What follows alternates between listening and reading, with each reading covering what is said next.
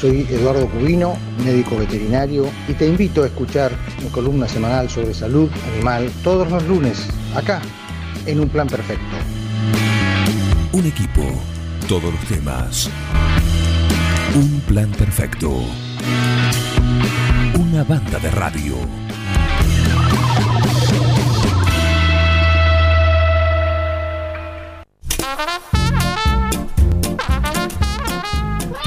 Y ya están acá. Con barbijo vinieron hoy. Con barbijo. Mira qué lindo el Michifus ahí con el barbijo. Uh, vos.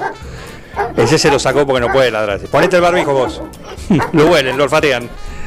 Le ponemos el en el barbijo. El, bol- el bolsal, sí, para que lo dejen hablar. ¿A quién? Al veterinario Eduardo Cubino, que llega presentado como cada lunes acá en un plan perfecto por Infinity. Reinaldo, Atahualpa, Fernando VII, mm, no. Ringo, Estuviste más tiempo eligiéndole el nombre a él que a tu primer hijo. Tu perro no es un perro.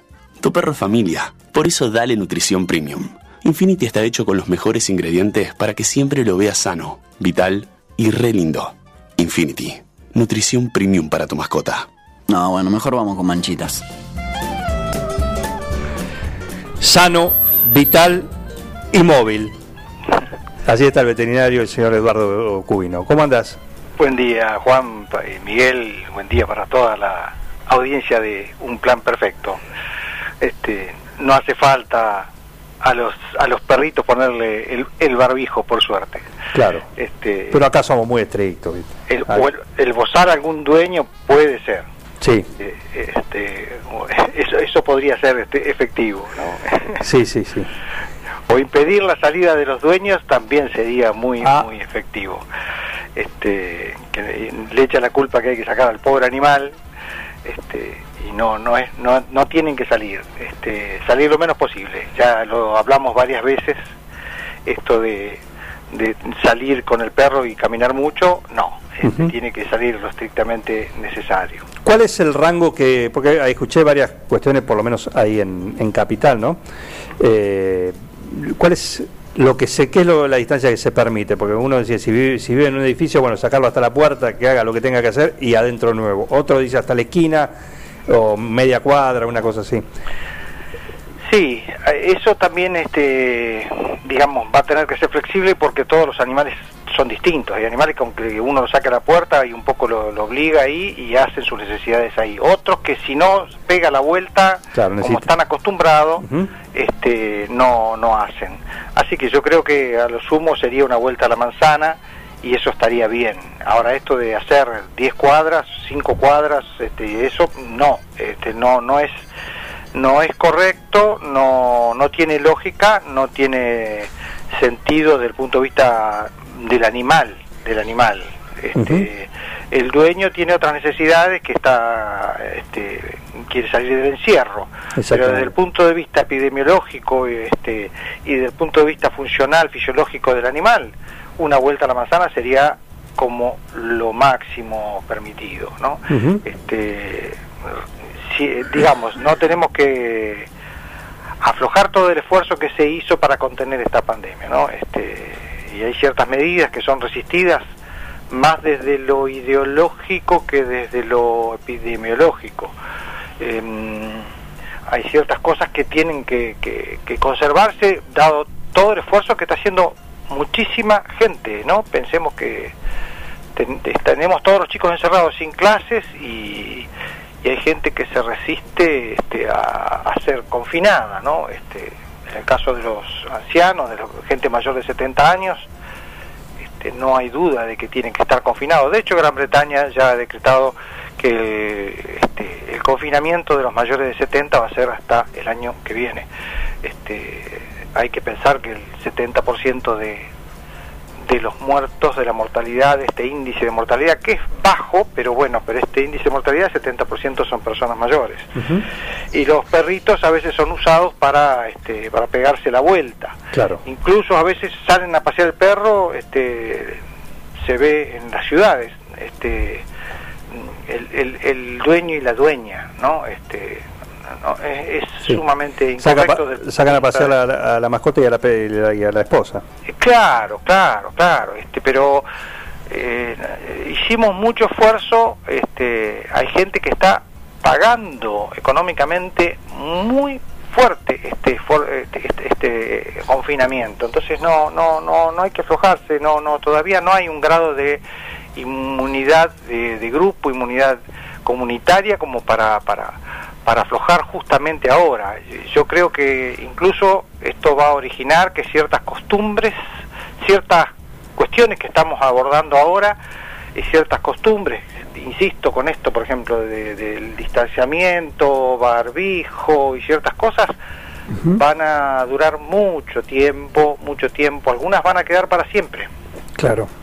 Eh, porque aparte el, el coronavirus eh, tiene muchas aristas que no están del todo bien estudiadas, este, mm, incluso lo de la inmunidad contra el coronavirus se da solamente, eh, por lo que se ha estudiado hasta ahora, que es poco, pero bueno, lo que se ha visto es que la inmunidad no es este, una cuestión absoluta, es una cuestión relativa. Si uno no tiene un en- gran enfrentamiento, una gran carga viral, eh, uno le- tiene una leve infección, pero también es leve la inmunidad. No es una inmunidad off-on, la tengo o no O la no. tengo. La inmunidad aparentemente, los pocos estudios que se han hecho, es que es una inmunidad también relativa. Entonces to- son muchas cosas que hay que ponerse a estudiar y que veremos con el tiempo y hasta tanto no sepamos eso y hasta tanto sigan apareciendo estas características de este virus este, que realmente eh, son eh, aristas que complican más la cosa, hasta tanto no sepamos bien este, esto y no tengamos este, al menos un buen tratamiento y una buena vacuna y una buena inmunidad comunitaria, eh, vamos a tener que seguir con esas costumbres, incluido esto, lo de los perritos, de pasearlo lo menos posible, de higienizarle, desinfectarle las patitas cuando vienen. Eh, em, hay justamente producto de esta pandemia eh, ya se sabe que se ha estigmatizado a los pobres murciélagos. Digo los pobres porque bueno, han quedado como que los que son causantes Sí. y que incluso justamente en este bombardeo de informaciones que se reciben, tampoco está claro, no está demostrado que haya sido a partir de la sopa de los murciélagos. Eh, sí se sabe que son virus que probablemente sea un híbrido de mm, dos distintos coronavirus que son de los murciélagos. Pero eso es todo, eso es todo. Eh, y también tendríamos que recordar el, el efecto, eh, para qué están, para qué sirven eh, el- los murciélagos, ¿no? Porque uno habla de los murciélagos y lo ve como un bicho feo, este, tiene esa, encima son realmente, la, carita son bastante feos, pobrecitos, este, pero realmente son muy, muy útiles en la sociedad, muy útiles, eh, por el tema de que ellos, los que tenemos en las ciudades, en las mm, ciudades argentinas, son insectívoros, no son vampiros. Esto ya lo hablamos varias veces, Claro. pero vale la pena recordarlo en este momento que están estigmatizados.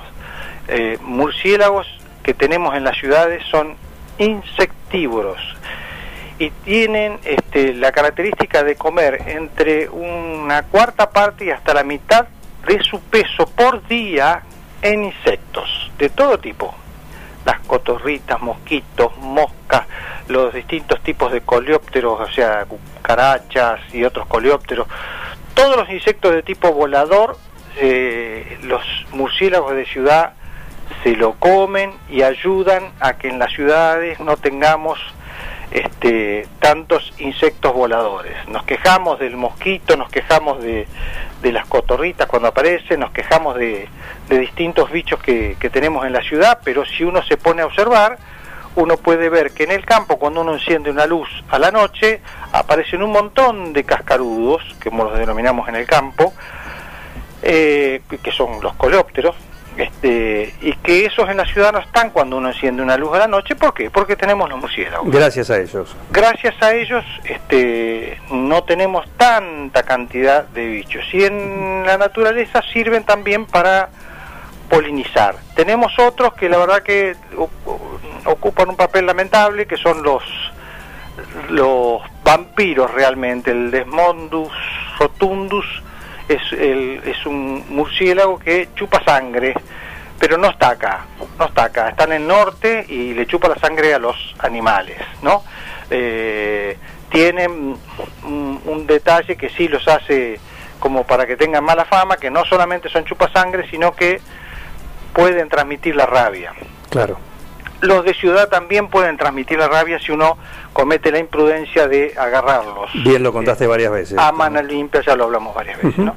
Pero, digamos, eh, para redondear un poco, eh, los murciélagos este, no tienen que ser estigmatizados y este, injustamente como ahora, porque esto del coronavirus todavía no está demostrado, y ya lo hablamos en la otra oportunidad, Sí. que hay sospechas de que en, en este mercado de Wuhan y en el de Guanán no se vendían murciélagos, así que digamos, este, no está claro el rol de los pobres bichos, ¿no? Este, así que bueno, un poquito para, para defenderlos de, de esta estigmatización al, este, injusta. Al coleóptero. Sí, al, al po- quiróptero. Quiróptero, en el perdón. caso, en el caso del, del, del murciélago es el quiróptero. Quiróptero, no, no, me equivoqué yo. Quiróptero, exactamente. Sí. Eduardo, ¿cómo te va? Miguel te saluda. ¿Qué tal, Miguel? Tengo una pregunta. Eh, entre tantos videos que van llegando y tantos de- videos de pandemia, vimos algunos de algunos chinos comiendo animales muy insólitos, incluso algunos vivos. Eh, es un espectáculo, yo no lo soporté más que medio segundo. Pero digo, eh, todo es comestible porque vimos gente comiendo tortuga, eh, metiendo como unas víboras a la, a la- a la olla vivas. Eh, todo- la, la tortuga eh, es impresionante porque se la come a cachito como si fuera un cogote de pollo. y después ot- otro comiendo unos ratoncitos, pero los comían vivos. Digo, ¿esto puede traer algún tipo de cosas? Obviamente que todo lo que sea crudo Sí, tiene su gran riesgo. sí, sí. De hecho Esto estaba es- moviéndose. Eh, sí, sí, esto ya se sabe. Eh, primero te respondo a la primera parte. Eh, todo bicho que camina va a parar al asador. Pero que pase por la parrilla primero. Este, claro, claro. Mínimo. Pero siempre y cuando pase por el asador, uno no tiene tantos riesgos. Claro. digamos. Claro. De hecho, hay muchos este, insectos que se comercializan. eh, bueno, en los mercados de Tailandia eh, es, es algo increíble lo que lo que se vende, digamos, Sí, en los mercados. Pero bueno, todo tipo de insectos, langostas, cucarachas, cucarachas de las que tenemos nosotros acá se las comen también. Mm. Hay otro tipo muy parecido a cucaracha, pero un poquito verde. Todas asadas, Sí, sí. todas asadas. ¿Sabes lo que vi también que me dio impresión? Porque es un animalito simpático, el caballito de mar. bueno, También lo sí. comen. Sí, bueno, todo se, se puede comer. Éramos tan pobres. Claro, exactamente. Bueno, en el campo actualmente se, se comen este, una serie de animales que nosotros este, que tenemos una cultura diferente nos parece increíble. O sea, sí, la vizcacha vos sabés que es rica y, y que quien Claro. no la conoce no la comería nunca. la vizcacha, el avestruz, Claro. el, el que este, se han comido los, los quirquinchos, se come El peludo. Este, el peludo, por supuesto, el se come, bueno, ya lo dije, la anguila, este, la, la- la- este, Las hormigas. tipo, las iguanas, se come, las iguanas se comen mucho, eh, la cola de iguana al asador en, en algunos lugares de Argentina es un, un plato común, este, y muy rico por la gran cantidad de grasa que tiene. Eh, pero eso ya es una cuestión cultural que ya lo también es, es sabido, digamos. Este, eh, nosotros comemos vaca, carne de vaca como nuestro plato principal, en la India está mal visto. Claro. Los conejos están mal vistos en Gran Bretaña, por ejemplo, que es un horror comer un conejo. Pero eso es una cuestión cultural. Los riesgos sanitarios pasan por otro lado. Pero incluso comento, ya en muchos lugares no solo se está investigando, sino que ya se está comercializando harina de ciertos insectos para agregar en eh, alimentos humanos, digamos, este, procesados, como aporte muy grande de proteínas, y proteínas que ya está demostrado que son digeribles, eh, que no nos afectan aparentemente. Claro, esa es la pregunta, si son compatibles con el humano. Claro, claro, sí, a- a- hasta ahora lo que se sabe este, es que no traen ningún inconveniente, lo que se sabe, eh, pero sí se comercializan, se comercializan, se- son este, harinas caras, pero existen ya comercialmente, no a nivel de una degustación rara exótica, no, ya dejó de ser exótico y se piensa, algunos lo dicen en, en nutrición, este, no solo este, humana, sino también animal, que tal vez sea la fuente de proteína del futuro. Si uno se pone a pensar que eh, está mal visto matar un animal para comerlo, eh, bueno, mm, creo que nos va a dar menos pena matar un insecto eh, o criar un insecto para comer que criar un, un pollito o criar un, este, un ternerito eh, o un corderito o un lechón este, creo que nos va a dar mucho menos lástima este, matar un insecto entonces ¿por qué no pensar por qué no pensar de que tal vez en el futuro que muchas veces lo hablamos también, eh, digamos, la tendencia que se ve ahora es que en algún momento vamos a dejar de matar animales para comerlos. Eh, porque la, la, la, la corriente vegana, que podemos estar o no de acuerdo, ¿no? Pero la corriente vegana se basa no solamente en una cuestión de, de, ser vegetariano, se basa en esto de yo no voy a comer un animal que hubo que asesinarlo, que hubo que matarlo, para que yo lo coma. Eh, entonces, porque le da pena al animal, ¿no? Este, una especie de compasión hacia el animal. Eh, esta corriente, que tomada así, este, asépticamente, como yo la dije, parece un poco tomada de los pelos, es una corriente que se está acentuando, ¿no? Este, eh, mm, y, y va increyendo. Es, Claro. es una tendencia innegable. Entonces, si uno eh, hace una proyección, en algún momento vamos a llegar a que eh, va a estar muy mal visto matar a un animal para comerlo, ergo vamos a tener que suplantarlo. Entonces se va a suplantar con proteína vegetal, que también tiene algunas aristas este, que también es criticable, porque eh, la, la- digamos, la capacidad de producir alimentos, de, eh, digamos, desde la tierra vegetal, es una capacidad que tiene finitud, que tiene un límite, ¿no? No es infinita. Entonces después vamos a llegar un momento, que tal vez no lo veamos nosotros, que vamos a tener que reemplazarla por otras cosas que nos dé la misma cantidad de alimento, de proteínas, sin este, tener que sin tener que recurrir al campo, ¿no es cierto? Eh, y eso una de las fuentes que se habla como en algún futuro, no sabemos si inmediato o mediato, que se va a recurrir a la harina de insectos, así que no, no- nos dará mucha impresión, nos dará mucho asco a los que no tenemos la cultura de comer insectos como tienen en algunas zonas de, del oriente, pero bueno, creo que en algún punto se va a llegar, este, y más a través de alimentos procesados, porque una cosa es comerse el alimento, eh, el insecto en forma directa, y otra cosa es que dice, bueno, estas galletitas tienen harina de langosta. Claro. Este, creo que en algún momento se va a llegar. A nosotros nos parece una cosa este, de este, pero bueno, eh, porque somos, venimos del campo, venimos de ciertas costumbres, este, pero en algún momento si uno proyecta las tendencias, supongo que se va a dar. Es como decías vos, es cultural, el musulmán no comería nunca un cerdo. Exacto, exacto, sí. exacto, es, es- es- es cultural.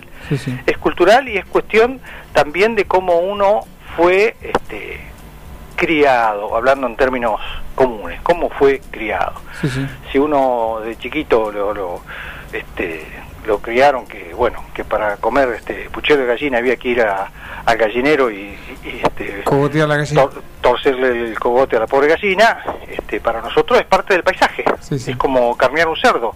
Los que vivimos en el campo, carnear un cerdo, escuchar los gritos y los chillidos del cerdo cuando lo, lo estaban carneando, era una cosa que forma parte del paisaje. Parte de la, de la normalidad. Este, ahora, si uno una persona que no está acostumbrada a eso ve ese cuadro, No este, come va a nunca pensar más. que, que uno es un asesino. Sí. Sí, aparte de lo que decía eh, cultu- culturalmente, eh, de un poco en broma, en tantos memes que andan dando vuelta, dice que el norteamericano vio un, un murciélago y creó a Batman. El, Claro, el europeo claro. vio un murciélago y creó a Drácula. Y el Claro. chino vio un murciélago y que hizo sopa. Exactamente, exactamente. Tal cual, tal cual, tal cual, tal cual. Este, pero bueno, este, el, el pobre murciélago, este, No más aún, es- son una suerte de maravilla de la naturaleza, ¿no? Porque son mamíferos, los zorros voladores de, de Filipinas, que son, que hay este, el zoológico este de, de Maiken, tienen ejemplares que pueden alcanzar, un, este, desplegando el ala bien a- hacia lo ancho, lo que se conoce como la envergadura, puede llegar hasta una envergadura de dos metros de ancho, A las alas, y son perritos, son como un perro. ¿Qué especies un- son estas? ¿Eh? ¿Qué especies son? Son los murciélagos este, que se les conoce como zorro voladores. Ah, mira. Son murciélagos con carita de perro, que son frutívoros. El más grande son los que se llaman de Filipinas, marrón con negro. Este, por supuesto se cuelgan también, como todo murciélago, se cuelga de las patitas para, para reposar, pero tiene unas alas enormes y ya este, algunos lo tienen como mascotas porque son muy Dóciles.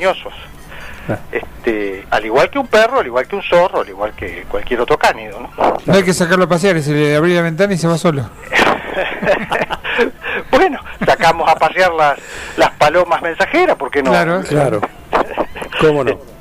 ¿Por qué no? ¿Por qué no? Este, aparte, aparentemente son bastante inteligentes, ¿no? Cuando conviven, este, ya lo hablamos muchas veces acá, la que cualquier animal, este, incluso los que tienen un cerebro muy reducido, como el caso de los reptiles y las aves, eh, están demostrando mucha inteligencia. Lo hablamos en, en muchos muchas veces acá. Este, así que un zorrito de este tipo, zorrito volador de Filipinas o el otro zorro volador, también que son murciélagos, este, están demostrando que son tan inteligentes como un perrito, así que no no hay nada que asombrarse que cuando uno convive con cualquier animal, este, hasta le hace caso, ¿no? Este, Claro. eh, las tortugas, por ejemplo, es el ejemplo más este más común, digamos, las tortugas, que es un, un reptil, sangre fría, este que no tiene nada que ver con nosotros y sin embargo, este muestra conductas eh, digamos cuando conviven de, de- de que obedecen, uno los llama y vienen, hacen hacen alguna que otra este monería. Así que bueno. Igual sentate a esperar a la tortuga cuando decís vení para acá. Bueno, sí, sí, sí. eh, eh, yo tenía una tortuga que la crié de potrillo, por así decir.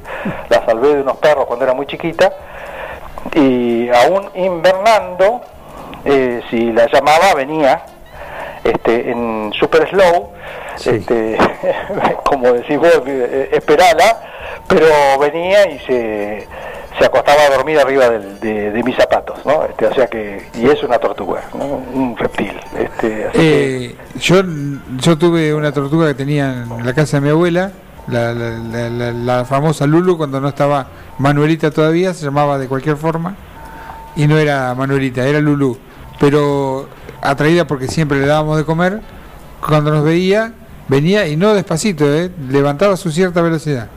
Eh, sí, sí, depende de la temperatura ambiente. Sí, sí. Eh, Este, el metabolismo de los reptiles depende de la temperatura ambiente. Cuando hace calor y si tiene interés puede desarrollar una velocidad bastante importante. Las que más velocidad desarrollan son las acuáticas, justamente las de agua. Sí, sí. Este, tienen una velocidad sorprendente, sorprendente. Este, y las de tierra, las chilensis, las que vemos frecuentemente acá, eh, tienen su velocidad también, ¿no? Pero Claro. bueno, es, es otra, es otra la, la velocidad, pero bueno, pero sorprenden también con su velocidad.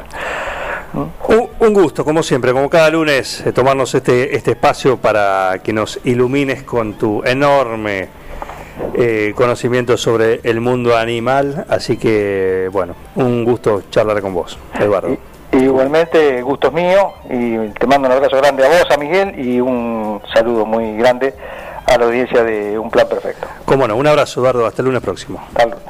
El veterinario, el veterinario de Un Plan Perfecto, el doctor Eduardo Cubino, el gusto que nos damos, la verdad que es un lujo charlar con él, escucharlo, simplemente escucharlo, eh, siempre te la devuelve redonda. Eh, vos le tirás un ladrillo y te devuelve una número 5.